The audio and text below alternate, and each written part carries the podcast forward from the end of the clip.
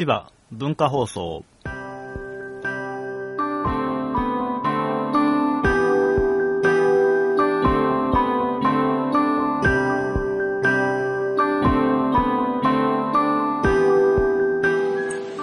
最近ね、こんな感じで iPhone で撮ることが多いんですけども、はい。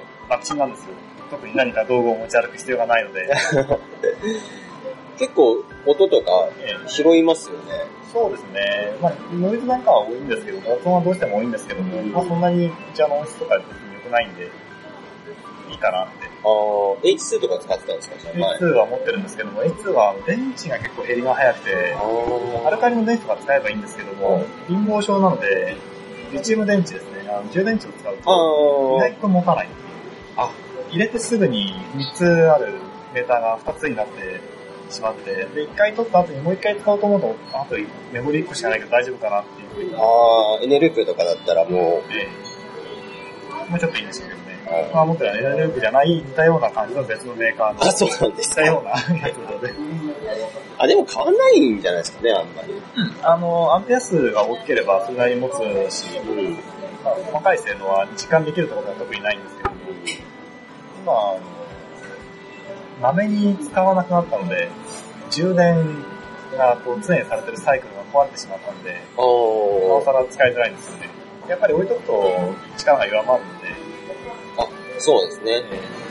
使って充電してっていうのを繰り返してる分には充電したてのやつはいい状態になるんですけども、中途半端に寝かしてたものっていうのはどうしても力があ、そんなにやっぱ変わるんですね。そうですね。えー、だから、結構録音環境が、あの、簡単になったっていうのもさっき言ったみたく、ええまあ番組がバーッと増えたのかなと思いますね。大体皆さん iPhone で撮るって言いますね。うん。まあいいんじゃないですか、その始めて続いたらばだんだんと続くってことは好きでやってるか、好きな人が、好きになった人がいて聞いてくれてるからでしょうから、うん、大体はなかなか続かないですよね。そうですね、なかなか。ということで、はい。いろんなポッドキャストでお便りを読まれたりとか、たまに本人ができたりとかすることで、一部で有名な勝元さんなんですけども、はい。はい。いや、福岡に今日僕は来ているんですけども、福岡といえば勝元さんがいたなということで、一回お会いしてみたいなということで、今こう対面で録音してるんですけども、いらっしゃいませ。えいいですね。地方でおじさんと会うのは おじさん同士でうどん食べてきました。美味しかったですね。どうでしたか？ええ。あのね、さっきも言ったんですけども、僕は今歯をちょっと工事中なので、うん。噛み応えのあるものってのはちょっと厳しいんですけども、福岡のうどんは柔らかくて食べやすくていいですねあ。なんなら噛まなくてもぐらいの感じで。そうです、そうです。飲めます、飲めます。そうなんなら工事中の歯で噛んでも安心。ちょっと冒険したりしそう、て。来週の火曜日までに剥がれてしまうと若干鬱陶しいんだけども、そんな心配もあまりないので。その、腰イコールうどんじゃなくてえ、なんかこう、よくグダグダうどんとかって言う人いるんですけど、よくなんか言葉が悪いだけで、え柔らか、え優しいうどん。ふわふわうどんっていう言い方ですよの半分は優しさでできています。バファリンですね、バファリンうどんですね。それぐらい体にいいんですよ。うん。やっぱり体にいいのかって言われると、別に良くはないような気がしますけど。そうですね。いや、本当に食べていただいて。あれに関してはもうやっぱり福岡じゃないと食べれないというか。いやでも福岡は美味しそうなお店が多いですね。うーん。お、具体的になんかありました？えいや、僕が聞かれたらなんか、赤坂のあたりにあるあのスリランカ料理のお店だったりとかしたら、別に別に福岡じゃなくていいだろうっていうのはあるんですけども、ああの、2の2っていう餃子屋さんとか、ああ、はいはいはいはい。この辺ならでは感ってあるんですか？えっ、と、なんか、何店舗かはあるんですよね。本店は福岡ではないのかな博多餃子っていうのが、えー、ちょっと特色は、あの、一口餃子なんですよ。はいはい。あ、そこもね、確か7個で250円とかで結構小さい感じでしたよ。そうです、そうです。だから一人でも50個とか食うみたいな、そういうレベルの鉄板餃子なんですね。はいはいはいはい。羽が大きかったです、羽が。あ、それが多分特色であって、え名物ではあると思うんですね。なんで、本当は、まずはその、今回僕一人で来たんじゃない仲間と来たんで、はい。えーそれでみんなと一緒に、川屋っていうお店があるんですけども、はいご存知ですか？怖い。あ、鳥川の有名なはいはいはいはいはい、有名ですここなんか予ね。約取ってあったんで、行って、皮食べて、で、その後なんか割と上等なもつ鍋の店にうん流れるという話だったんですけども、あの、ちょっとそこで団体行動ができないことで、界隈で有名なことなので、僕はあの、この後一人で、もう帰ろうかなっていう感じで、そんなぼやぼやした言い方じゃないんですけども、はい。もうあの、早く帰って寝るんで、じゃあすいませんけど、これっていうことで帰って、で、途中でその二度に、前を通って気になったんで寄って、餃子食べて帰って寝たっていう、そういうお流れなんですけども。はい。川屋も有名ですでね。すよね。うん。あの、まあ、川でしょって思ったんですけども、なんか仕込みが結構手間かかるんですね。そうみたいですね。もう何何百本も一日やって、で、皮頼む人はもう一人10本とか平気で頼むんで、うん。えっとね、7人、9人か。9人で行ったんですけども、とりあえず50本うん。ですね。まあ全然序の口ですね。でも10本からも確かに食べられる感じではありましたね。美味しいですね、川屋。あんなに皮ばっかり取られたら残った鶏肉はどうなってるんだろうか心配になっちゃいますよ。本当ですよね。ほとんど皮ばっかり食べますから北京ね。ダックとかもそうじゃないですか。あ食べたことないですけど。ー、なんか残ったものはまかないになるんで、その、肉食べたら怒られるって話ありますけどあ、。そうですか。お前肉食うんじゃねえって言われて店、員の視線が厳しくなるわけ。俺らのまかないよ、みたいな。じゃあなんか、ヒゲのお兄さんとかも肉食い、まあ、そもそもまなんで肉もともと出番に大丈夫ですけど。だ意外とそういうなんか、あまりし、あまり知られてないってわけじゃないですけど、ええ第一候補で出てこないものを結構食べられたんですよ。よく。ラーメン、もつ鍋、まあ、ラーメンやっぱり来ますよね。水炊きとかってなるじゃないですか。だ博多行ったらうどん食いなきゃ、食いなさいとかってまずならないです。はいはいはいはい。だから食ってほしかったんですけど。うん。マキのうどんも、店内もなかなかいろいろポイントがあって、そうあの割り箸の収納方法からして一味違ったりする。2階建ての割り箸で、よかったっすね。こっち側から取りたい人も、向こう側から取りたい人も喧嘩をしないでするっていう。まあ、箸取るところで喧嘩してるのが別に見たことはないわけなんですけども。結構その、相席でも気使わないタイプですね。そうです個人席な感じで。はいはい。で、あの、テンプラが大活躍してるっていう、いろんなものにこれが何であるか分かりやすくなってるっていう、確かに。ユニバーサルデザイン採用タイプの店舗でしたね。そうですね。スープとか、箸とか、まあ、あとはテーブル番号ぐらいでしたけど、うどんにスープっていうのもちょっと、まあ、汁って書くわけにはいかないですからあ。そうですね。今のところは一応説明がいるところですよね。あの、うどんを頼むと、急須が一緒についてきて、そうそこに。スープって書いてあるんですよね。まあ、僕わかんないから聞くわけじゃないですか。勝也さん、このスープって何ですかって。すると、勝也さんが言うわけですよ。はい。肉汁ですよって。そしたら聞くじゃないですか。勝也さんも肉汁って何ですかって。っていうか、どうするんですかって。肉汁ですよ、本当に。どうするかというと、うどんがどんどんスープを吸って成長してしまうので、吸った分を補充するためのスープっていうのをやってくるという。そうですね。またまたって言ってる間に、見てる間に勝也さんのうどんのスープがどんどんなくなっていくっていう、最いうことがね。最初食った量、変わってないですかね最初の方は。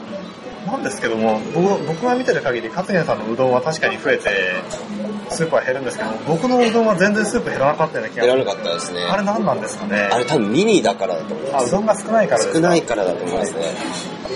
あれが結構その、熱々で出てくるんで、えガバガバ食えないんですよ。はいはいはいはそうすると、で、えー、自分は、あの、麺類を噛み切るのが嫌なのい。で、え喉越しを楽しむタイプですか？あ、えっ、と、というわけじゃなくて、あの、小さい麺がそこに残るのが嫌なんですよ。あ、はいはいはい。なんで、一度に口に入る分だけこう入れたいんで、そうすると一本一本じゃないとはい、太くて長いので、一本一本食べてると、あれあれって食べたのに増えてる。そういうこだわりは食べる前に言ってもらうと、僕は勝也さん確かにそういう風に食べてるなっていうチェックができない。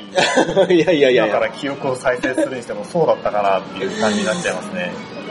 あ、なるほど、そうか。僕は少なかったから、あんまり伝わらなかったんですね多。分そうだと思います。あせっかくスープっていうのが来てるのになんか全然注ぐ機会がなくて、このまま返したら申し訳ないなと思って、残った、残ったスープに足して、別に薄まってもいないから、あ、スープかなって思って終わるという。あーちょっとそこは次回お楽しみってことで。そうですすね。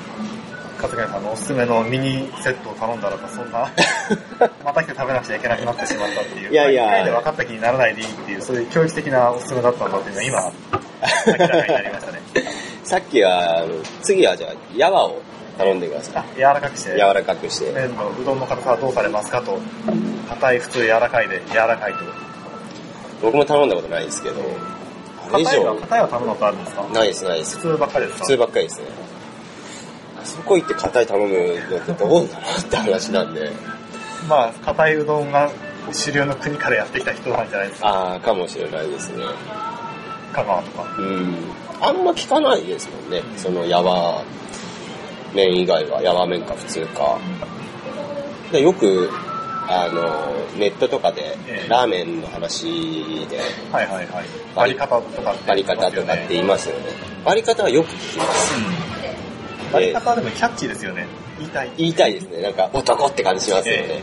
男の食い物バリ方みたいな。で、大体普通は肩を頼んだり。で、普通、で、なんかそのバリ方の上のなんか悪ふざけみたいな、そういうのもあるんですか？ありますね。針金っていうのがありまあして。で、なんか粉落とし、湯気通しとか悪ふざけが止まらないんですけどそこま、でいくと本当にうまいのかっていう気がしますけども。もう腹壊すと思うんですよ、多分。そうですか。あこれの、は胃が強いんだぞって男の魅力アピールです。絶対美味しくないですからね。まあ、物事には、ほどほどっていうのはやっぱりありますよね。まあでもその、他のお客さんが後から来て頼んだ時に、あの、加藤さんどうしますかって言われて、返事をして、返事をしたのは聞こえないんだけども、その後オーダーを通す時に、店員さん結構大きな声で言うんで、その人が柔らかいのか硬いのか、それとも普通なのかっていうのはわかるんですけども、うん大体もう普通の人が多かったの中麺って言ってましたね中麺って言ってましたよね。だから、まあ、あれなんでしょうね。それが正解なんでしょうね。豪のものがやわとか頼むのか、よっぽどおじいちゃんが頼むのか、肩とかっていうのはあんま聞かなかったので、そういう店じゃないのかなとは思いましたけど。それ二人組が来て、あの、肩と矢は頼んだりすると、あこの二人はって、ちょっとなりますよね。合わないんじゃないかなって。シェアするかもしれないですよ。そうですうどんとそばの間のこの外みたいな感じで、半分ずつ柔らかいうどんと硬いうどんが入ってるっていう、そういう新しいハイブリッドな。違いを楽しむ感じですそれでも食感的には面白いですね。両方入ってるっていう。あ、そうですね。確かに確かに。半分冷たい水で、半分あったかいスープうどんとかそんな感じで、うんびっくりしますよね。まあ、ぬるくなりますけど。意味ないですね。あー、まあ、うどんとその、まあ、焼き鳥というかはい。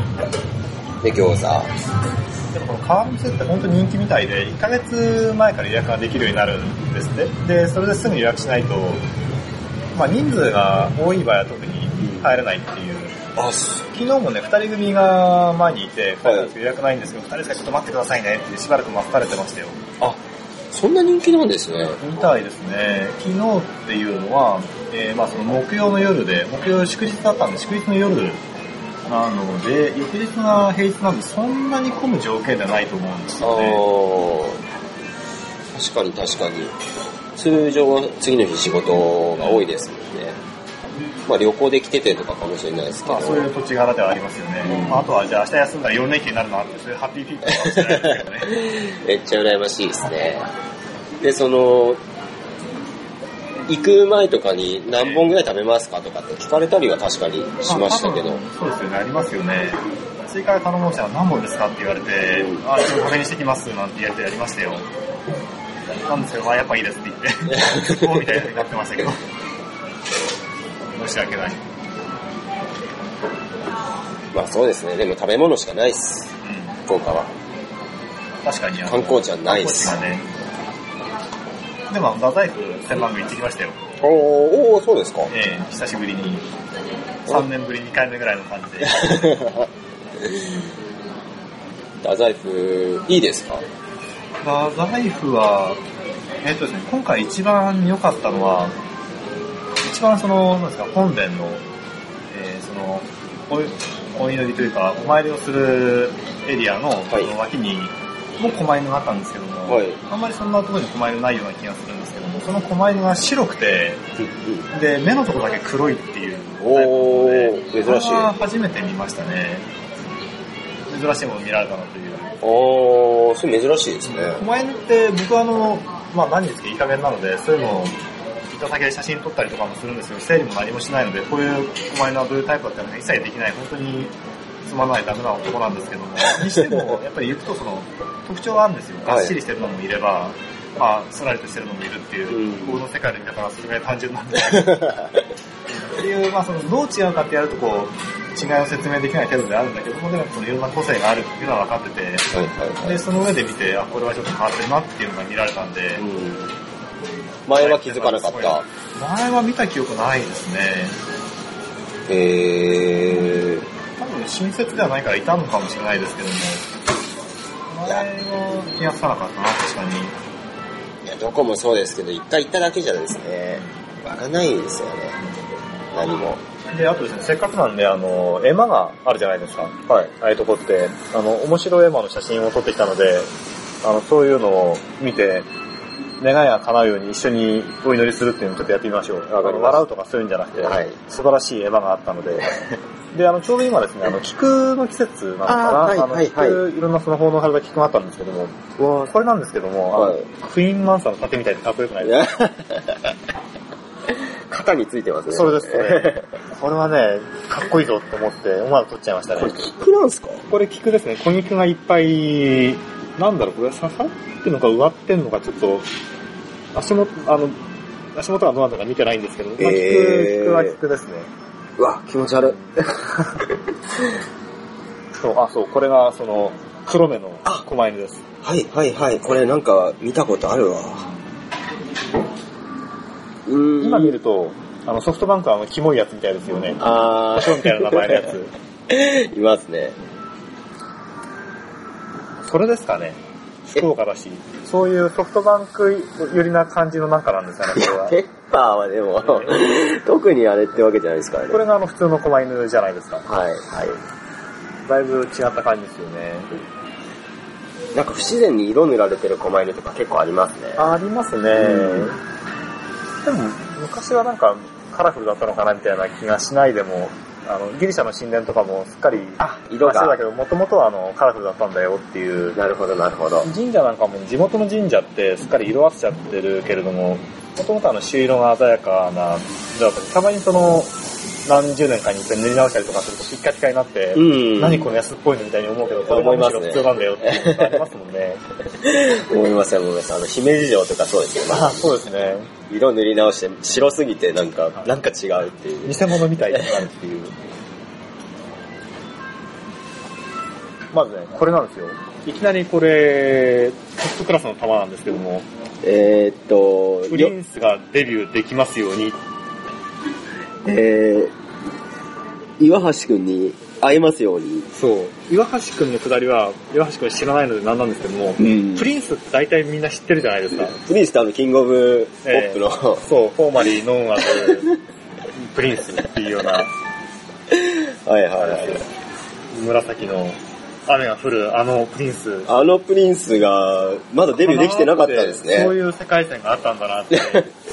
ああまあ、あるいはでなければ、その、ついてなくなったじゃないですか。はい。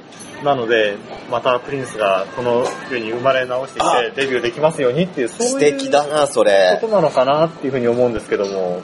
でもちょっと待ってくださいね。一個、えいいですか？はい。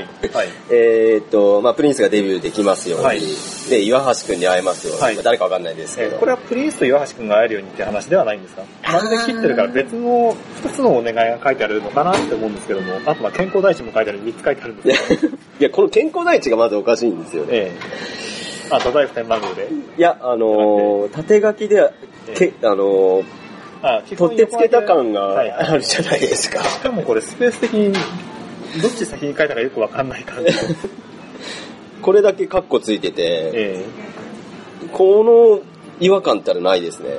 そうですね。一人の人が書いたのか、どうかっていうのも、なんか筆跡が違う気もするかなあ、確かに、なんかペンが違う。3人で書いたのかな。まあ、3人いれば3人3、4の願いがあるってことはわかりますね。うーん、確かに。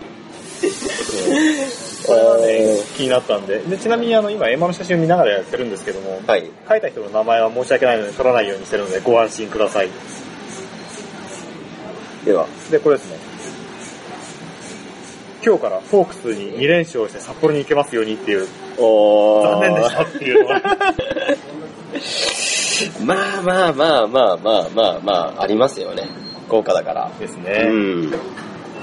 あ、でもホークスに2連勝して札幌に行けますよってことは、ホークスと対戦するチームのファンが書いたってことか。だから多分、日ハム日ハムファンでしょうねです。か？札幌に行けますようにだからか。うんじゃあこれは叶ったやつですか？ホークスに勝って札幌に行けた。あ、そうですねあ。だから最終戦2連勝されて、もう、決められたんで、ん。これ願い事がもう叶った。成就した。すすごいなっていうやつですね。やっぱり、あれですね、あんまり、ホークスは福岡のもんだから、ええ太宰府市は違うのかもしれないですね。あー、なるほど。こんな願いは叶えられんとはならないっていううん懐の深さが。垣間見えますね。ホームタウンディシジョン的なものは働かないところだったんですよ。そうですね。太宰府市なんですよね。そうなんですよ、ね。そうです。市が違うの実態がで。違うと。管轄が違うと。うん。なるほど。そうか、これはいい、いい話ですね。去年、僕、成田神宮で、はい。あの、なんだったかな、そこは、あそこはどうかな、愛媛 FC かな、愛媛 FC がうん。プレーオフ圏に進めますようにとかっていう絵馬があって、うん。叶わなかったっていうのがありました。あれですね、多分その、藤原道真が、はい。やっぱりこう、都落ちしたっていうことで、はいはいはいあのあれなんですね、反感 B 期なんでしょうね。ああ、なるほど。ホークスったらもうまあ今ね、絶対王者ですからね。絶対王者なんでパリーグの。で、パパリーグで強いってことはセリーグに強いってことですからね。まあ負けました。はい。まあ基本的には、交流、交流戦で、交流戦が終わるとセリーグがみんなあの、借金生活になってなぜだっていう、そういうことが起こるわけですからね。そうですね。そうか、これはいい、いい絵馬でしたね。そしてこれですね。スーパー。コンピューター更新が滞りなく、えー、終わりますようにという。はいはいはいはいはい。この人はどういう仕事をしているのかなっていう。まあまあまあ、いろいろと突っ込みどころはありますね。えー、神頼み会っていう ところがまず一つ、その、テクノロジーの最新、まあスーパーコンピューターっていうぐらいですから。あの、言ってる人の理解はスーパーコンピューターっていう人は多分スーパーコンピューターに詳しくないんじゃないかっていう疑いが。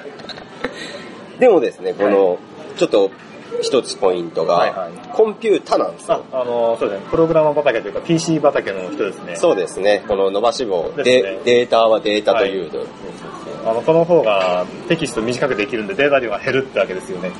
なんかこち亀でそれがなんか2っぽい言い方っていうのをやってたんであ、こち亀でやってたんだ。こち亀でやってました。ああ、それは昔からやっぱそのギーク的な書き方としては、その最後伸ばさないっていうのがそうなんですねあったん。で、なるほど。それで有名なのもあるんですね。ただ、まあその、畑の人だったとしても最後は神頼みかっていう。意外とそういうところもあるのかもしれないですね。なんでこれ企画品で、ね、ソフトウェアも対応してるはずなのに、相性とか言って動かないんでバカかお前って思う時ありますもんね。あー相性ってありますね相。性ありますよね。その、神の見えざる手じゃないですけど、1たす1が2にならないことが多々あるので、コンピューターの場合は。コンピュータそういうのって、あの、その、人間関係とかで相乗効果的な話をすると、1たす1が3でも4にでもなるんだって言いますけども、うんコンピューターの世界ってそれが起こると大事ですよね。そうです、そうです。